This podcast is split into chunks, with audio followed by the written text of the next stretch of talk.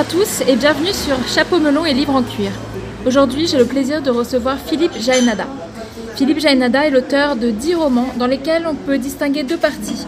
La première partie, qui comprend 7 romans, est inspirée de sa propre vie, quand la seconde partie, débutée avec Sulac en 2013, est consacrée chaque fois à un fait divers. Bonjour Philippe Jaenada, je suis très heureuse que tu aies accepté mon invitation. Bonjour Bérangère. Nous sommes dans le café euh, dans lequel tu as tes habitudes. Est-ce que c'est l'endroit où tu écris? Il y a un bruit terrible dans ce café. je sais pas si tu- Euh, non, c'est pas du tout l'endroit où j'écris.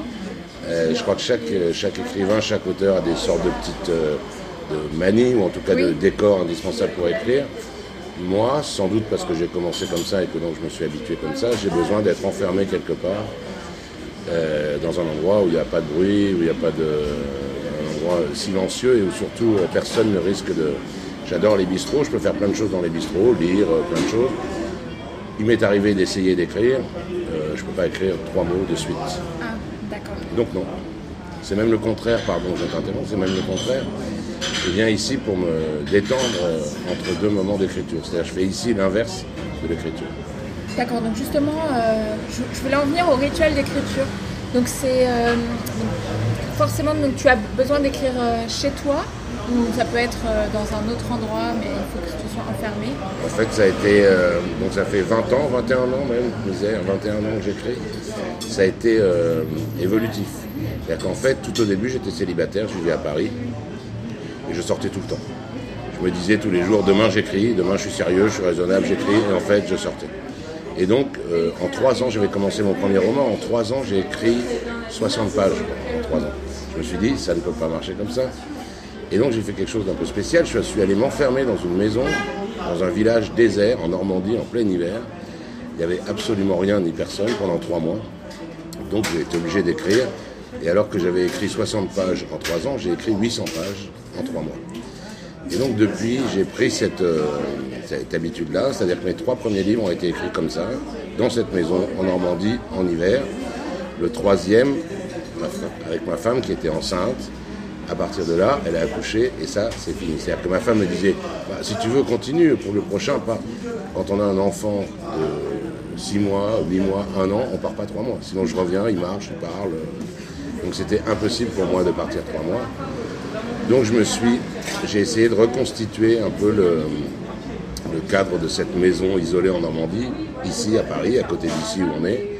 Dans mon bureau, on a un appartement qui n'est pas très grand, mais qui a quatre pièces, petite du coup, mais pour que moi je puisse avoir une pièce qui est plutôt une caverne, quoi, un truc, un bureau, quoi, mais où je suis vraiment enfermé et euh, où je me sens un peu coupé de. J'ai mis un peu de temps à m'habituer à ça. D'abord, il a fallu que je travaille la nuit pendant euh, une quinzaine d'années pour recréer cet isolement que j'avais euh, en Normandie dans la maison. Je travaillais la nuit entre minuit et 8 heures du matin. Parce que là, pour le coup, la solitude et l'isolement euh, sont plus marqués. Euh, le téléphone ne sonne jamais, il n'y a pas de bruit dans la rue. J'avais vraiment l'impression d'être dans un village désert en plein hiver. Et à partir d'un certain âge, à peu près 50 ans, c'est pas facile de vivre la nuit. Vois, je me couchais vers 8-9 heures, je me réveillais à 16 heures. Je voyais jamais la lumière du jour en, hiver, par exemple, tu vois, donc c'est pas facile. Donc je me suis dit, bah, maintenant, l'étape, dernière étape où je suis maintenant, je fais ça dans mon bureau caverne, mais la journée. Alors je ferme les volets pour faire comme c'était la nuit. euh, je bois plein de café pour me faire croire que j'ai sommeil, tu vois, mais je reconstitue un, environnement. Et donc là, voilà, depuis euh, deux livres et demi, je, travaille la journée enfermé dans mon bureau. D'accord. Et euh, voulais en venir aussi à l'enfermement. euh, tu as voulu faire une expérience, je crois, donc, euh, après avoir euh, entendu parler de Véronique Le Guen, qui, elle, a été restée dans une grotte pendant une centaine de jours, je crois. Et, et pourquoi est-ce que ça t'a inspiré l'envie de- d'enfermer? C'est très bizarre et en fait c'est encore très lié à l'écriture en fait. Sauf que je ne le savais pas à l'époque. Donc j'étais jeune, je devais avoir 24 ans. J'allais pas bien du tout. Mais du tout. ouais. Euh, J'étais en train de perdre la tête. Oui, alors je vois que ça te fait de la peine. Alors que maintenant je suis indestructible. C'est grâce à ça d'ailleurs. Euh, non, vraiment, j'allais pas bien et j'ai commencé, sans trop me rendre compte, à faire des expériences. Je te raconte ma vie, hein, tu as trois heures devant toi. à faire des expériences un peu bizarres. euh, C'est-à-dire j'ai fait une semaine sans, sans manger. J'ai fait un mois en ne me nourrissant que de café au lait. J'ai fait euh, une semaine sans dormir, 7 nuits de suite sans dormir. Et à chaque fois, je faisais un peu plus. Et finalement, au bout de. J'ai fait une semaine sans, me- lever, c'est-à-dire j'habitais un studio, j'avais tendu des cordes partout dans mon studio pour pas pouvoir me mettre debout. C'était pas des cordes, c'était des, des bandes magnétiques de cassettes. Et donc j'ai rampé chez moi pendant une semaine pour pas marcher. Tu vois que j'allais pas bien. Et puis ça a commencé à prendre une tournure presque suicidaire. C'est-à-dire j'ai commencé à faire des choses euh, carrément dangereuses pour ma santé. Et là, je me suis enfin rendu compte, je suis pas très vif, je me suis enfin rendu compte que j'allais mal. Et je me suis dit, soit je me fais interner en psychiatrie, soit je trouve quelque chose, une sorte d'électrochoc dans ma vie, quelque chose de très fort qui me sorte de ce- cette spirale dans laquelle je dégringole. Et juste au moment où je pensais ça, à la télé, je vois sortir de sa grotte Véronique Le. Et voilà, euh, la jeune scientifique euh, sort après euh, trois mois de- Et je me dis, ben voilà, c'est ce que je vais faire. Je vais m'enfermer au fond d'une grotte pendant trois mois. Sauf que moi, j'ai pas de grotte. Euh, je ne veux pas m'amuser à descendre à 300 mètres de profondeur, euh, je sais pas où, dans les montagnes. Donc je me suis dit, ben, je vais le faire chez moi. Et comme c'est plus facile de le faire chez soi que dans une grotte, je me suis dit, je ne vais pas faire trois mois, je vais faire un an. Donc je me suis débarrassé de tout ce qui pouvait me relier à l'extérieur, c'est-à-dire mon téléphone, ma télé, ma radio, même ma chaîne IFI. Euh, J'ai prévenu tous mes amis et mes parents que j'allais faire une expérience du 1er, au 31 dé- du 1er janvier au 31 décembre 1989. J'ai fermé mes volets et je me suis enfermé chez moi pendant un an. En disant il faut absolument que je tienne 300. Au début je pensais que ce serait facile. Au bout de déjà 2-3 semaines, parce que j'avais je m'étais fixé comme consigne de ne pas ouvrir la bouche. Enfin de ne pas parler. Bout de deux ou trois semaines, déjà ça fait très bizarre, même si tu essayes trois jours, rester chez toi sans ouvrir la bouche. euh, Ah oui, parce que déjà, comment on fait euh, pour les courses bien Oui, alors j'avais un petit, petite tricherie, un petit système. En bas de chez moi, j'avais un tabac et un franc prix. D'accord. C'est les deux, enfin un supermarché. Les deux seules choses dont j'avais besoin, c'était de m'acheter. Alors j'ai prévenu le patron du tabac, j'ai dit tous les jours, je vais venir te prendre un paquet de camel. Je te dirai pas bonjour ni au revoir, ne te vexe pas, c'est juste que tu me donnes un paquet de camel et voilà. J'ai pas pu prévenir les caissières du franc prix parce qu'il y en avait plein. Donc elles ont dû me prendre pour un sale type. Et tous les jours, j'y allais. Bonjour monsieur.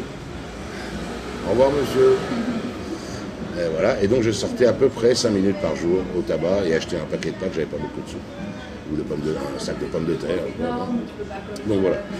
Et euh, au bout de 3-4 mois, vers mai, euh, avril, mai, j'ai commencé vraiment, ça devenait vraiment très dur. Parce que je faisais rien. hein. Je me levais, je voyais à travers les volets, les, persiennes, je voyais s'il faisait jour ou nuit.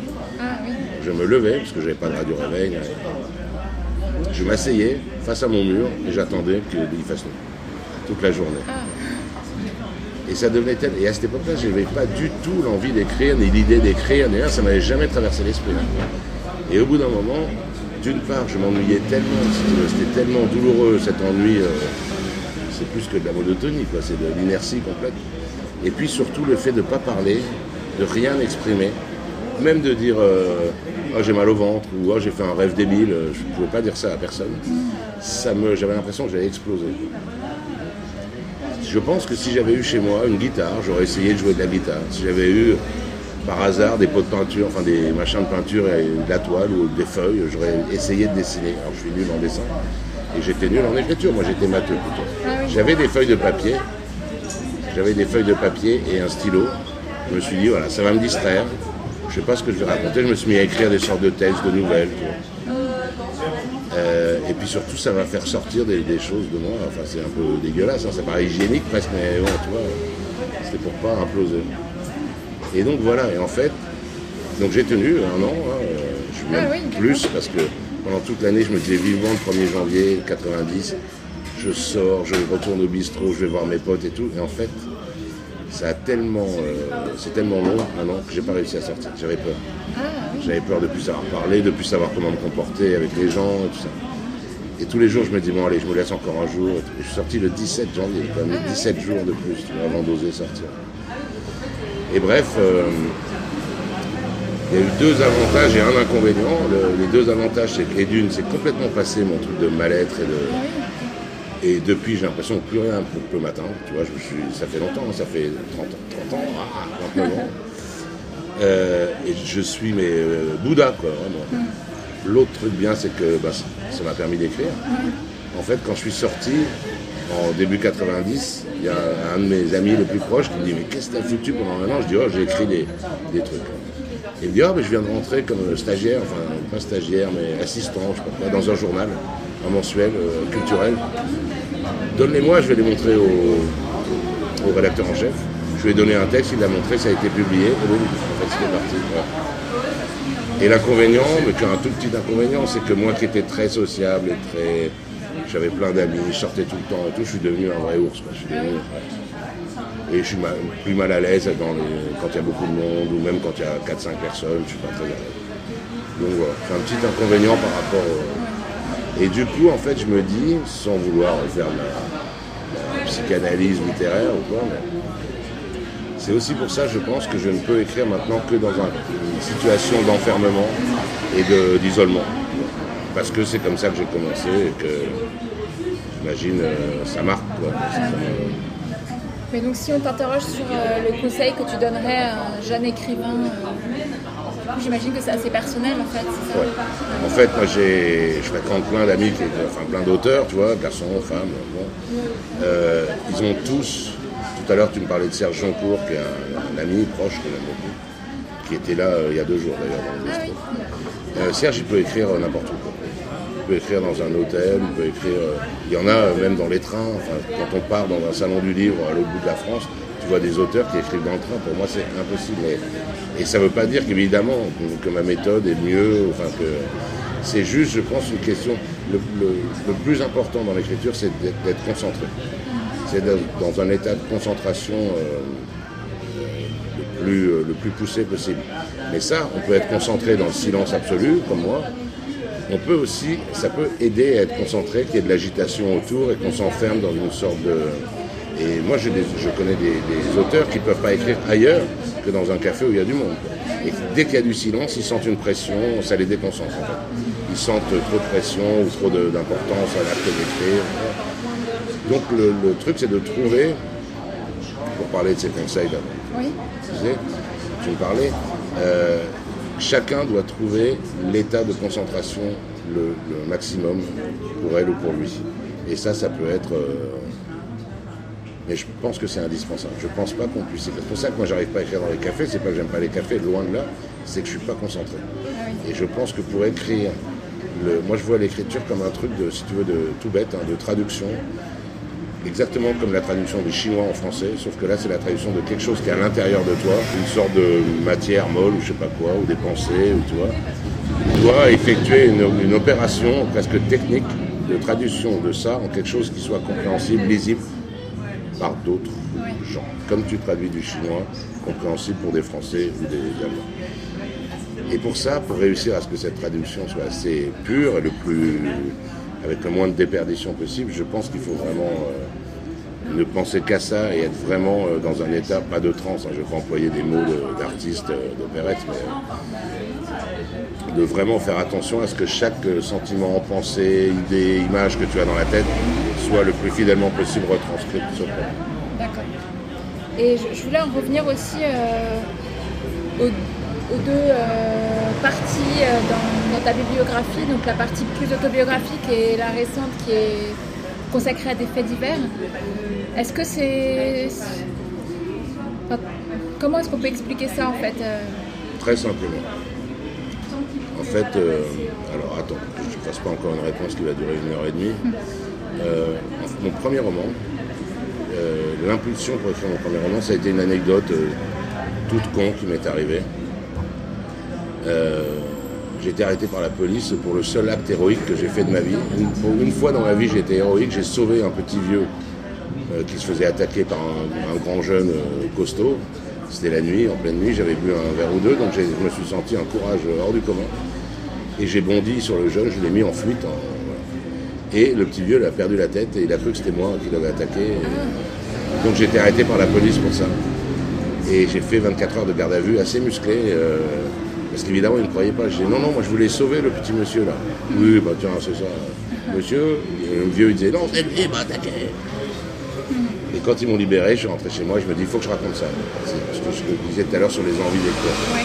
Je pensais faire une nouvelle, parce que moi j'avais fait, quand j'étais enfermé, l'année où j'étais enfermé, j'ai fait simplement des, des nouvelles, des textes courts d'une dizaine de pages. Et je me suis dit, c'est à la fois injuste, et puis c'est marrant, parce que pour une fois que vraiment j'y vais, quoi, boum, ça se retourne contre moi.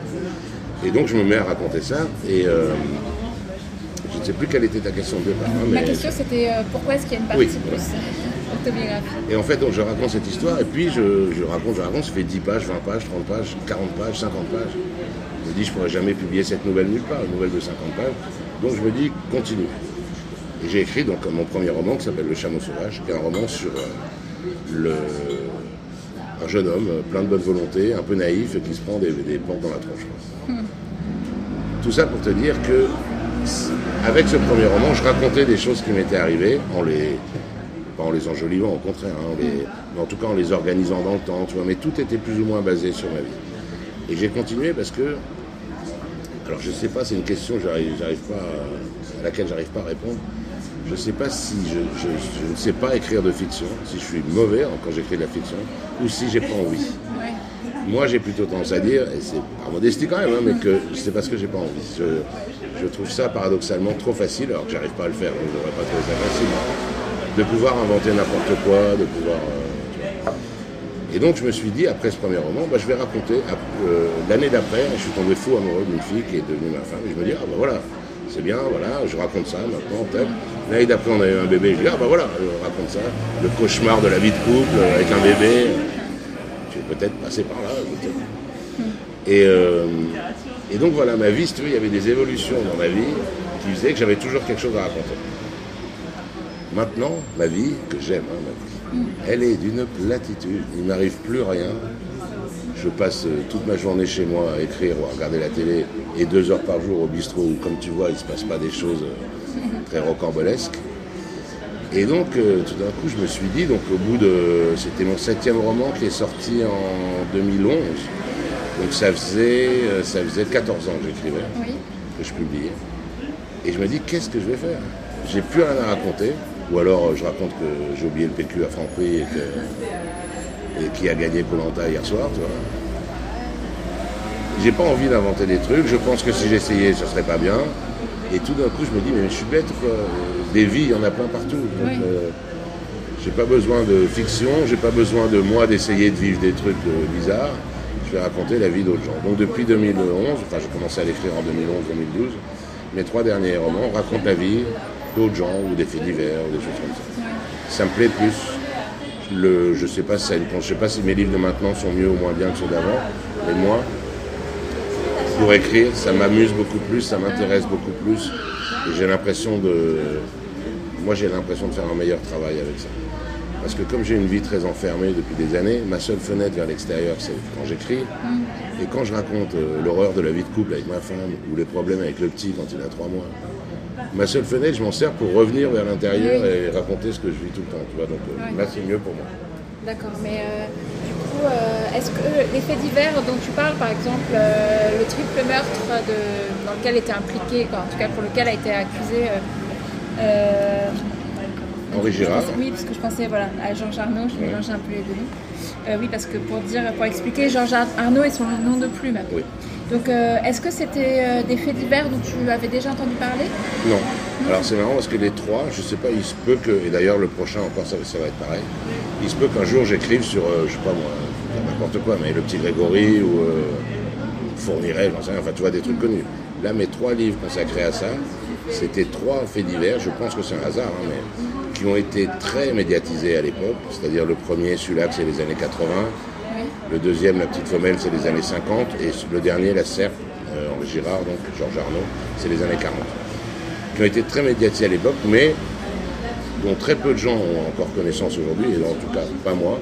Mais à chaque fois, quand j'avais une idée, quand je me disais, bah, tiens, j'ai jamais entendu parler de cette histoire, je me renseignais ici, au bistrot, qui est mon, ma petite maquette de la vie, mon, mon institut de sondage. Ah, oui.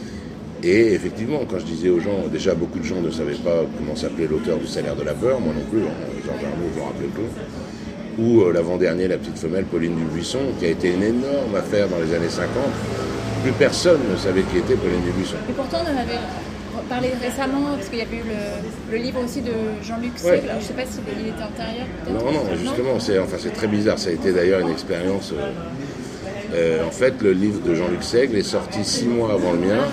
Il est sorti en janvier 2015, moi en septembre 2015, en juin, entre juin et septembre. Euh, mais si tu veux, moi j'avais quasiment fini le mien quand il est ah, sorti. D'accord, donc là oui, tu as ajouté la préface après. Oui, j'ai. Pas la préface, j'ai remis au début. Euh, lui a fait une préface par contre, Jean-Luc Sèvres a fait une préface. C'était très bizarre. Pour lui et pour moi, on ne se connaissait pas. C'est un hasard complet. Euh, moi je l'ai détesté, hein, Jean-Luc Sèvres. Et après on s'est rencontrés, on a discuté. Et puis surtout, comme c'était deux livres très différents, vraiment à tous les points de vue, dans la forme, dans le fond, dans tout, c'était très différent. Le mien n'a pas fait d'ombre au sien et le sien n'a pas fait d'ombre au mien. C'est deux choses. Euh, au début, moi, j'ai eu un peu peur hein, quand tu sais que tu. En plus, Pauline Buisson, tu vois, si j'avais écrit un livre sur Edith Piaf, qui est un livre sur Edith Piaf qui sort avant, bon, c'est pas de bol, mais enfin. Et là, vraiment, moi, ça me faisait bizarre. Donc j'ai eu peur, je me suis dit. Euh, et puis quand j'ai lu son livre, j'ai vu que c'était pas pareil. Et surtout, euh, dès que le mien est sorti, les tout premiers temps, les journalistes me disaient Ah, mais c'est marrant, il y en a eu un de. Et puis après chaque livre a fait sa vie de son côté, très bien. D'accord. Euh, du coup, comment avais-tu entendu parler de, du fait divers qui est dans la serpe? Alors tout, euh, bizarrement, a un rapport avec avec ce Avec, le quartier, avec le bar. Euh, Pauline Dubuisson, pour répondre avant, avant la serpe, j'étais ici et les gens me disaient qu'est-ce que tu vas écrire pour ton prochain livre? Et je disais j'ai envie de raconter la vie de quelqu'un, un peu en marche, peut-être une femme, pourquoi pas, je essayer une femme. Le lendemain, il y a une des clientes qui était au comptoir qui m'apporte, qui m'apporte un livre, euh, Les femmes criminelles au XXe siècle, une vingtaine de portraits de femmes. Elle me dit, tu trouveras peut-être quelque chose là-dedans. je tombe sur Pauline Dubuisson que je ne connais pas. Et là, pour la Serbe, c'est un, ami du quartier qui est euh, le petit-fils de Henri Girard. Il s'appelle Emmanuel Girard. C'est son petit-fils. Et en fait, ça fait des années qui me dit il faut que tu racontes la vie de mon grand-père qui a une vie euh, très aventurière, euh, pleine de combats politiques, de combats contre l'injustice. Il a été milliardaire et clochard, vagabond et personnage médiatique. Il a écrit le salaire de la peur. Et moi je disais non, ça m'intéressait pas. C'est une, vie trop, c'est le genre grande épopée humaine. moi j'aime bien les petits, les détails, les anecdotes. Et il a mis 10 ans à me dire euh, Est-ce que je t'ai parlé du fait que mon grand-père, aujourd'hui encore, tout le monde croit qu'il a massacré toute sa famille à coups de serpe? Alors je me dis Ah Là, ça m'intéresse. Et donc, je me suis penché là-dessus. Mais donc, c'est un. Tu peux passer là d'une seconde à l'autre. Hein. ah oui, d'accord. Ok. Et par rapport à tes romans, euh, du coup, euh, est-ce qu'il y a un roman dont tu es le plus fier? Alors je vais te faire la réponse la plus cliché du monde. Celui à venir Non, oui, je pourrais te dire ça si tu veux. Enfin non, euh, non parce que ceux à venir, on a plutôt peur. Hein. Ah oui. Euh, non, mais c'est comme si tu as trois enfants et que tu te dis, est-ce qu'il y en a un dont tu es ah plus fier C'est-à-dire que non. On a tendance, euh, c'est un mélange. soit on est le plus fier de ceux qui ont le mieux marché, parce qu'on se dit, ça a plu aux gens, c'est bien, je suis fier. Soit c'est l'inverse, moi, j'ai un ou deux livres qui n'ont pas marché du tout, mais du coup, je les aime comme si j'avais un enfant avec un bras en moins. Tu vois, je les aime. Euh, euh, truc un peu sentimental. Mais on ne peut pas porter euh, de regard. Enfin, pour peu qu'on écrive ces romans de manière vraiment sincère et entière et où on mette le plus possible de soi dedans, on n'est pas. C'est comme si tu te regardes dans la glace pendant fixement pendant 8 minutes et qu'après tu dois dire si tu es belle ou pas, tu sais plus, tu vois des yeux, tu vois une bouche, tu vois. Moi j'ai pas, pas du tout de regard, je sais pas lesquels de mes romans sont le, plus réussi et le, moins. On pourrait dire que les ventes c'est un critère, mais en fait non, parce que à ce compte-là, Les Feux de l'amour, ce serait le plus beau film jamais réalisé. tu vois, donc euh, on n'a pas de critères. Moi je les aime tous, ou je les aime pas tous, j'en sais rien, mais je les assume tous, en tout cas en académie. Et euh, j'ai une petite question euh, subsidiaire, bon, il y en a d'autres à venir, mais euh, je pensais au début de la petite femelle, dis que tu es journaliste, est-ce que c'est, tu fais référence à Voici ou ça c'est fini Alors je me rappelle plus ce que je dis au début de la petite femelle, je dois parler de Voici, je travaille toujours pour Voici. Ah oui ah, D'accord. Depuis 20, depuis 20 ans, c'est marrant, c'est une coïncidence je pense, mais c'est Euh, j'ai commencé à Voici peut-être une semaine avant la publication de mon premier roman, en 97. Euh, donc les deux se suivent et c'est vraiment le, le truc idéal. Bon, c'est, Voici, c'est pas un monde diplomatique, hein, mais euh, quand on écrit. Ah oui. Ça me prend peu de temps, ça m'occupe pas l'esprit, c'est plutôt amusant à faire. Ça me laisse toute la semaine pour écrire. Je travaille un ou deux jours par semaine. Enfin, même pas un ou deux, un ou deux après-midi par semaine. Ah oui, d'accord. C'est, quel type Je fais toutes les premières pages, euh, ce, qu'ils app- ce qu'ils appelaient avant les potins et que maintenant ils appellent les gossips. Ah oui, d'accord. Euh, c'est les six premières pages du journal, c'est des petites brèves. Euh, Britney Spears s'est coupé les cheveux. euh, Ah oui, d'accord. Johnny Depp est encore rentré à quatre pattes à son hôtel. Enfin voilà, des choses comme ça, pas très importantes quand il y a des. Je sais pas si tu as. euh, L'idylle entre euh, Gérard Depardieu et euh, Julie Gaillet, ça c'est pas pour moi, c'est dans Ah oui, les- d'accord. ou entre François Hollande et Valérie Trier. Et, et non, oui, Retour de flamme. Ah oui, ouais, d'accord. Donc là, on te fournit les faits, entre guillemets, Ouais, et... euh, on me donne tout. Oui, euh, c'est presque que des étrangers parce que Voici ne va pas prendre le risque d'avoir un procès pour un tout petit truc. Ah oui, d'accord. Tu vois, je dirais jamais euh, Patrick Bruel est rentré bourré. S'ils ont des photos de Patrick Bruel qui rentre bourré, ils vont les faire dans les grands articles de l'intérieur. Moi, mes petites nouvelles, c'est donc c'est américain, c'est très souvent euh, anodin ou juste rigolo, ou c'est une photo d'un bébé, il vient d'avoir un bébé. D'accord. Ok, c'est drôle. Euh, quels sont, sinon, si on- dans un autre genre, quels, quels sont tes auteurs préférés? Eh ben écoute, il y en a des, des tonnes et des tonnes, hein, j'en ai plein. Parce que Tu lis beaucoup Ouais, euh, je lis beaucoup. Non, je pourrais lire plus. Parce que j'ai des amis qui lisent tout le temps. Je regarde la télé, tu vois, par exemple. Je vais au bistrot. Là, je consacre pas ma vie à lire. Des amis, euh, leur seul moment de loisir, ils lisent. Donc, moi, je pourrais lire plus. Des fois, je me dis, je lis pas assez. Et en même temps, non. je- moi, je veux vivre à côté des trucs et je veux me nourrir d'autres choses. Mais donc, je lis quand même beaucoup. Je lis, euh, je sais pas, euh, deux ou trois heures par jour. Ah oui, mais même en phase d'écriture ou... Oui, oui, Oui. peut-être même, sur- enfin pas surtout, mais je suis toujours très déconcerté quand j'entends des auteurs qui disent Ah non, moi quand j'écris, je peux pas lire. Ça, je ne comprends pas du tout. Ah oui, c'est comme un chef cuisinier qui dirait Ah non, euh, je fais la cuisine, je peux pas manger. euh. Au contraire, moi ça me nourrit vraiment le- la littérature et puis euh, je comprends ça un peu quand on commence. Moi je me suis rendu compte sur mon premier roman, quand on commence on est très, encore très perméable et très malléable. Dans mon premier roman je pourrais presque dire ce que je lisais à tel chapitre en même temps. Parce qu'on a tendance à être un peu, à reproduire bah un oui, peu. oui, voilà. je trouve aussi. Ouais. Mais après, avec le temps, c'est comme dans la vie, quoi. Quand on a 13 ans, on s'habille pareil que je sais pas quel chanteur qu'on aime, ou euh, pareil que sa grande sœur. Quand on a 40 ans, euh, si on a un peu évolué, c'est plus rare. Et la littérature, c'est pareil, c'est-à-dire qu'on assimile toutes les influences, tout ce qu'on aime, et ça fait un truc à l'intérieur. Et moi, je pense, euh, sincèrement, que maintenant, j'ai fabriqué mon style, j'écris comme sincèrement comme je veux écrire, et je pourrais lire un livre de Bukowski ou de Proust, euh, ça ne changerait absolument plus rien. Mais disons pendant peut-être euh, jusque deux, trois livres, peut-être ça, encore. Et donc non, moi je souvent je me demande, je sais pas si c'était une, de tes questions, mais c'est une des questions qu'on pose souvent, pourquoi j'écris, pourquoi j'ai envie d'écrire? Ah oui Parce que tu vois, si tu, si tu es, il y a plein d'autres métiers où tu peux dire c'est pour l'argent, c'est pour la gloire. Il y a des acteurs, c'est parce qu'ils veulent être reconnus dans la rue, ils veulent avoir une notoriété. Euh, écrire, c'est évidemment pas pour l'argent, parce que sinon c'est la déroute, ça, ne marche pas. Euh, la notoriété, la gloire, être reconnu dans la rue, c'est l'horreur. Enfin, je pense que moi, tu me donnes 10 millions euh, d'euros, je ne suis pas, je ne suis pas Brad Pitt ou, ou Eddie Mitchell même. Ça doit être insupportable d'être tout train. Et donc, je sais pas pourquoi. Et moi, la seule explication que j'ai vaguement trouvée, c'est que moi, j'ai tellement plaisir à lire. Ça me, ça m'apporte tellement quand je lis un livre que j'aime, tu vois, que je me dis, comme je pense que je peux rendre un peu ça, participer un peu.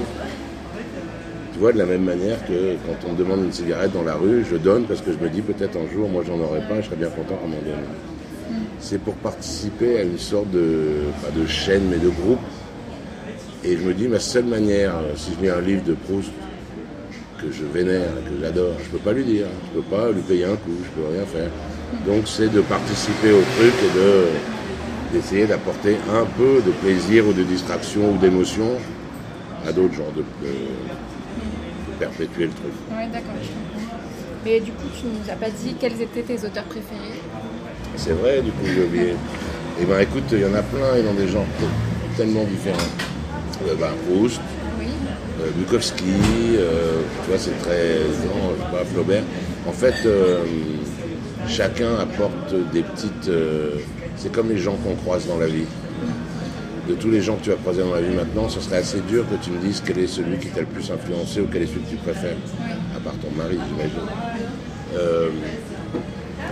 Proust, il m'a fait plonger. C'est un des tout premiers trucs que j'ai lu. Avant, je lisais pas, j'ai lu Proust assez tard, mais c'est un des premiers trucs que j'ai lu. Il m'a sidéré, et surtout, j'ai compris que la- dans les livres, il y avait la, la vérité de la vie. Tu vois? J'ai compris qu'il y avait. euh, c'était comme un truc magique ou de sorcellerie presque, et que le secret de la vie, non seulement le secret de la vie, mais le secret pour bien la vivre, euh, il était dans les livres, il pouvait être dans les livres. Et puis d'autres, il y a un auteur que j'adore qui s'appelle Richard Brotigan, qui est un auteur américain, qui écrit des, des romans complètement absurdes souvent, ou- et sous des airs absurdes, drôles et euh, grotesques parfois. Euh, il y a une profondeur. Quand j'ai lu ça, je me suis dit, parce que quand on lit Proust, on se dit pas ouais, je vais faire pareil. Ça c'est impossible, ça ne m'a pas traversé l'esprit du tout. En revanche, quand tu lis Brotigan ou Bukowski ou d'autres gens comme ça, ou Fanté, euh, on se dit, mais pourquoi pas Euh, On n'a pas besoin d'être un génie absolu ou d'être sérieux ou d'être euh, d'être un grand maître de la construction romanesque pour écrire. des- Il y a de la place pour tout le monde. Donc voilà, je pourrais t'en citer plein d'autres, hein, mais c'est impossible. C'est-à-dire que j'ai, je pourrais citer 250 auteurs qui m'ont Oui, aussi touché. bien en qui m'ont- littérature dite classique que contemporaine. ouais. Oui, j'aime beaucoup, par exemple, j'aime beaucoup les romans policiers. euh, alors, je lis pas encore des romans policiers de maintenant, mais pour l'instant, je lis beaucoup de romans policiers américains des années 40-50. Hum, D'accord. Il y a des trucs, quelqu'un comme David Goodis. Ah oui, oui, c'est. euh, il a fait. Il a écrit très peu de livres, il a écrit 12 livres. Il en a écrit 12 comme ça, qui, et moi, c'est exactement ce que j'aime, qui ont l'air d'être euh, des romans policiers un peu bas de gamme, euh, euh, voilà, de la bagarre et des jolies filles. Et en fait, il y, a des- il y a beaucoup de profondeur, de choses euh, lourdes et graves et tristes et in- intelligentes en dessous, sous cette surface euh, anecdotique. Et voilà, moi, c'est vraiment ce que j'aime. D'accord. Euh, eh bien, voilà. Bah, merci beaucoup, Philippe Merci à toi, euh, Bérangère. Et euh, à très bientôt. J'espère.